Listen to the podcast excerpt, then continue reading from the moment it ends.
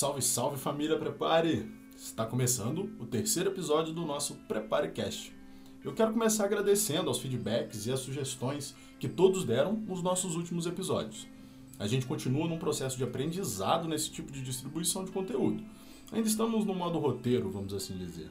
Mas essa parte é essencial para que a gente evolua. Eu tenho certeza que com o nosso primeiro convidado vai ser algo mais descolado. O importante é a gente não parar de fazer e continuar nesse processo de aprendizado. Algumas ideias, inclusive, e sugestões que foram dadas sobre os dois primeiros episódios já foram aplicados nesse que a gente vai fazer agora. É, eu não posso deixar de deixar um alô para Portugal, Japão e Estados Unidos. É isso mesmo, tiveram algumas pessoas, não dá para dizer quantas exatamente, foi um número bem pequeno, mas sim, teve gente de lá que ouviu os nossos dois primeiros podcasts. Ah, eu quero falar de um comentário específico que deixaram lá no Instagram no último episódio, no segundo, de que parecia propaganda do nosso fórum, porque falei muitas vezes sobre ele. Mas é porque não dá pra gente explicar cada termo e pontuar cada conteúdo que vocês devem saber ao ouvir certas coisas. Senão nossos podcasts ficaram com duas horas e ninguém quer isso. Então, mais uma vez, se tiver algo que você não compreendeu, algum termo ou qualquer outra coisa, acesse nosso fórum e, é claro, não deixem de conferir os links na legenda do episódio. Então, vamos nessa? Solta a vinheta!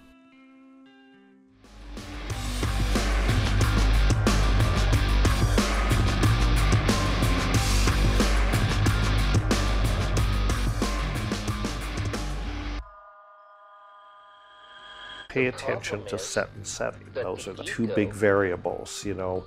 Plan for it, uh, have an intention. Você, você viaja num grão de areia, o grão de areia te explica o universo. Infinite consciousness and infinite interconnectedness.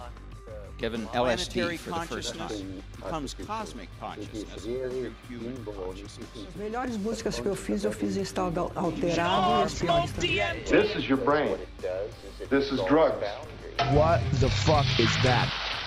This is your brain on drugs. Why is it that people think it's so evil?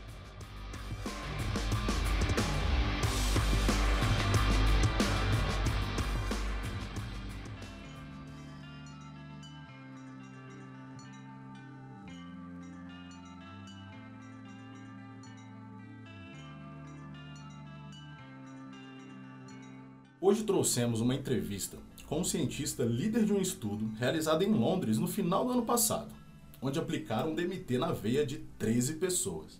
Eu tenho certeza de que muitos dos nossos ouvintes gostariam de estar participando de um estudo desses. Diz aí.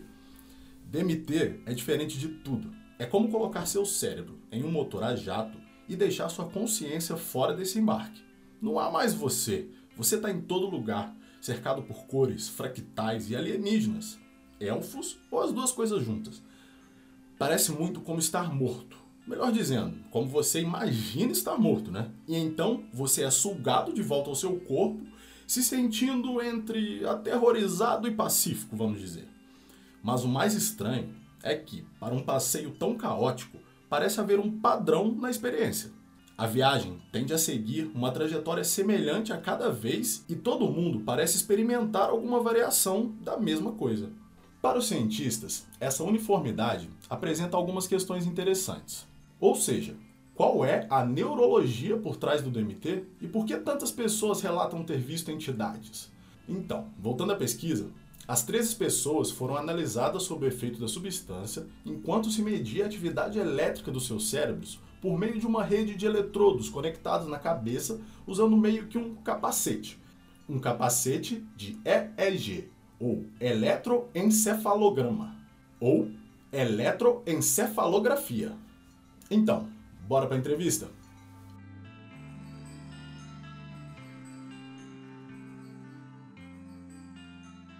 Cris, você pode começar explicando o nosso entendimento atual de como o DMT funciona em um nível neurológico? Claro, sabemos que o DMT trabalha com o sistema de serotonina no cérebro. A serotonina é uma das principais substâncias químicas que temos no cérebro, responsável por uma série de funções relacionadas à consciência, e o DMT está fortemente relacionado a ela. Também sabemos que, se você bloquear um receptor específico de serotonina no cérebro, os efeitos psicológicos do DMT são inibidos. Portanto, Sabemos que um receptor específico de serotonina, o 2A, é crucial para os efeitos da substância. Legal, Cris. Quais efeitos neurológicos você viu em seus pacientes depois de eles usarem DMT? Os padrões de ondas cerebrais vistos são particularmente conhecidos em certos estados de consciência. Por exemplo, você tem um padrão alfa muito importante quando fecha seus olhos e se desprende do ambiente. Quando abrimos, esse padrão de onda diminui de maneira muito significativa. No nosso estudo, a gente encontrou a mesma coisa, uma redução muito forte dessas ondas. Mas existiu uma pequena diferença aí. Essas pessoas mantiveram os olhos fechados. É quase como se elas estivessem vendo com os olhos fechados, se envolvendo com o mundo. E descobrimos que esse efeito estava fortemente associado à intensidade de cada experiência. Muito bom isso, Cris. Houve algum outro padrão de ondas cerebrais que você notou? Sim, também vimos um aumento nas ondas θ e delta. É interessante porque esses aumentos foram perceptíveis quando as pessoas estavam no auge da experiência, no pico. Portanto, o momento em que as pessoas se sentiam completamente imersas nessa espécie de realidade alternativa. Essa onda θ, especificamente, está relacionada ao sonho, Portanto, temos algumas evidências iniciais de que existe um mecanismo semelhante por trás do sonho e da experiência imersiva do DMT. Certo, eu tenho uma curiosidade, algumas, vamos dizer. É, houveram bad trips no meio do seu estudo? Houve momentos desafiadores, com certeza. Momentos em que pessoas na entrevistas relataram que aquilo era muito para elas. Uma participante disse que chegou a um ponto em que queria parar ela descreveu o encontro com alguns seres ou entidades que a pressionavam, não permitindo que ela invadisse o reino deles. E acho que isso foi particularmente desafiador. Mas depois disso, ela disse estar caindo por entre nuvens cor-de-rosas confortáveis e outras entidades a estavam curando enquanto ela atravessava esse espaço. Então quer dizer que a ideia é que o DMT permite que as pessoas rompam realidades diferentes. Mas está bem estabelecido que enquanto alguns podem, outros não. Existe alguma razão neurológica para explicar isso? Existem muitos fatores que podem influenciar isso. Eu diria que um fator muito importante é que as pessoas geralmente fumam DMT. E fumar é uma maneira não muito eficaz de ingerir a maioria das substâncias, porque grande parte do produto pode ser queimado antes de ser absorvido. Há uma variabilidade na capacidade pulmonar das pessoas quanto tempo elas retêm a fumaça e basicamente sua história com outros fumos e outras substâncias. Ok, mas existem explicações neurológicas? Porque algumas ainda vão muito longe mesmo usando essa substância de maneira fumada. Você mencionou a serotonina anteriormente. Então algo poderia estar alterando esses receptores, como medicamentos antidepressivos, por exemplo? Não sabemos até que ponto os antidepressivos interagem, pelo menos no nível experimental.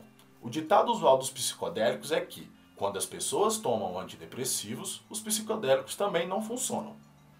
Há também algumas evidências de que esse receptor de serotonina 2A é medido por um gene que algumas pessoas aparentemente não possuem. Mas, novamente, essas coisas ainda são especulativas. Não é 100% comprovado sobre o motivo pelo qual algumas pessoas não conseguem imergir na experiência completa com o DMT e outros psicodélicos também. Mas eu diria que a dose e o método de administração são algumas das explicações. Cris, existe alguma maneira científica de explicar esses efeitos? Tipo, estamos mais perto de entender por que ou como as pessoas encontraram entidades como os Machin Elves, os elfos mecânicos da teoria do Terence McKenna? No momento não sabemos.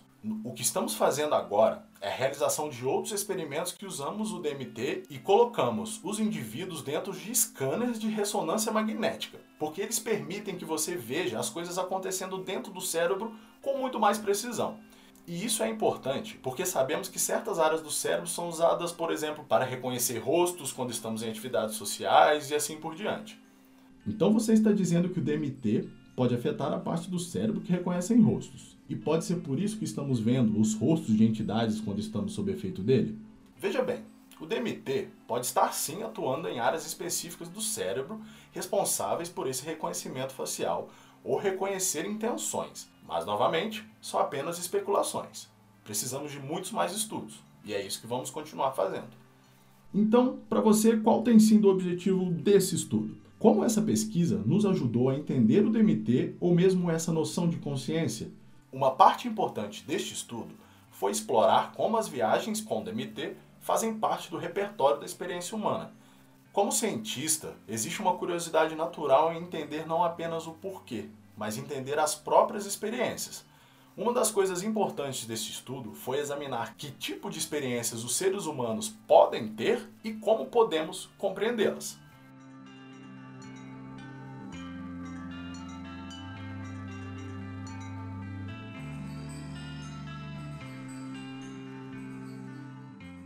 Bom, aqui a entrevista chega ao fim. De lá para cá, aconteceram alguns novos estudos com novas descobertas, como a similaridade da experiência do DMT com a experiência de quase morte e muitos outros estudos. Mas, num próximo episódio, acho que a gente vai conseguir trazer um convidado muito interessante para comentar sobre esses novos e outros estudos também. Não dá para falar de DMT como um todo em poucos minutos. Dá para fazer uns 10 podcasts e ainda assim ficar devendo. Bom, encerramos por aqui. Não deixem de ver os links da legenda e não deixem de acompanhar o nosso Instagram, que o nosso sorteio está chegando. Um grande abraço e até o próximo episódio.